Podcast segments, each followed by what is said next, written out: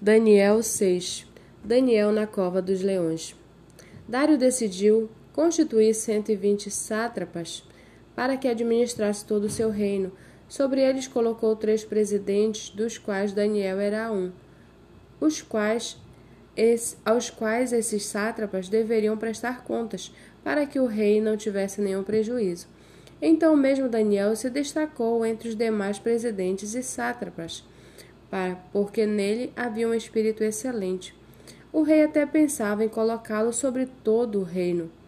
Então, os presidentes e os sátrapas começaram a procurar um pretexto relacionado com a administração do reino para poderem acusar Daniel, mas não conseguiram encontrar esse pretexto, nem culpa alguma, porque era fiel e não se achava nele nenhum erro nem culpa. Então esses homens disseram: Nunca acharemos um pretexto para acusar esse Daniel, a menos que procuremos algo relacionado com a lei do Deus que ele adora. Então esses presidentes e sátrapas foram juntos falar com o rei e disseram: Que o rei Dário vive eternamente. Todos os presidentes do reino, os prefeitos e sátrapas, conselheiros e governadores concordaram em que o rei baixe um decreto e sancione um interdito ordenando que todo aquele que nos próximos trinta dias fizer um pedido a qualquer Deus ou a qualquer homem e não ao Senhor, ó Rei, seja jogado na cova dos leões. Portanto, ó Rei, sancione o interdito e assine o documento, para que não seja mudado, segundo a lei dos medos e dos persas, que não pode ser revogada. E assim o rei Dário assinou o documento e o interdito. Quando Daniel soube que o documento tinha sido assinado, voltou para casa. Em seu quarto, no andar de cima, as janelas abriam para o lado de Jerusalém. Três vezes por dia ele se punha de joelhos, orava e dava graças diante do seu Deus, como era o seu costume.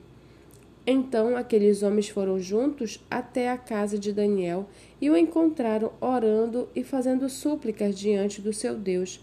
Depois se apresentaram ao rei para falar a respeito do interdito real. Perguntaram ao rei: Não é verdade que o Senhor assinou um interdito ordenando no espaço de trinta dias que todo homem que fizesse um pedido a qualquer Deus ou a qualquer homem, e não for o Senhor, o rei, fosse jogado na cova dos leões?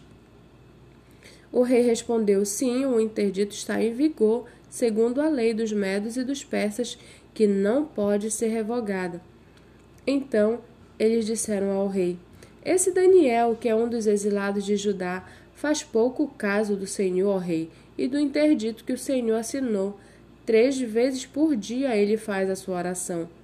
Ao ouvir isso, o rei ficou muito triste e decidiu livrar Daniel até o pôr do sol, se empenhou por salvá-lo.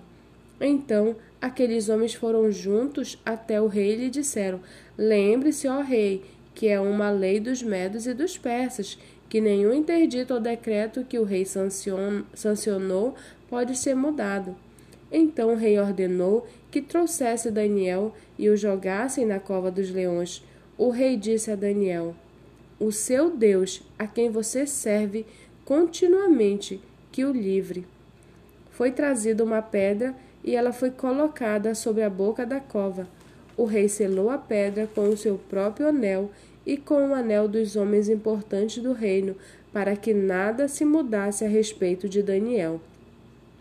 Então o rei se dirigiu para o seu palácio, passou a noite em jejum e não deixou trazer à sua presença instrumentos de música, e o sono fugiu dele. Pela manhã, ao romper do dia, o rei se levantou e foi depressa à cova dos leões.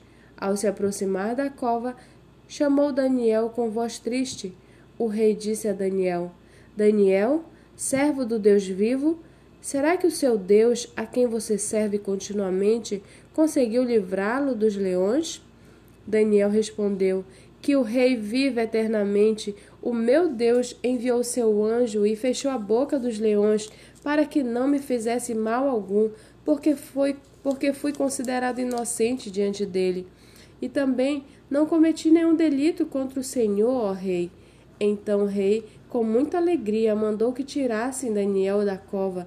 Assim, Daniel foi tirado da cova e não se achou nele ferimento algum, porque havia confiado em seu Deus. O rei deu uma ordem e foram trazidos aqueles homens que tinham acusado Daniel. Foram jogados na cova dos leões, eles, os seus filhos e as suas mulheres. Ainda não tinham chegado ao fundo da cova e já os leões se apoderaram deles e lhes esmigalharam todos os ossos. Então o rei Dário escreveu às pessoas de todos os povos, nações e línguas que habitam em toda a terra. Que a paz lhes seja multiplicada. Faça um decreto pelo qual, em todo o domínio do meu reino, todos tremam e temam diante do Deus de Daniel, porque ele é o Deus vivo e que permanece para sempre. O seu reino não será destruído e o seu domínio não terá fim. Ele livra, salva e faz sinais e maravilhas no céu e na terra. Foi ele quem livrou Daniel do poder dos leões. Daniel prosperou no reinado de Dário e no reinado de Ciro, o persa.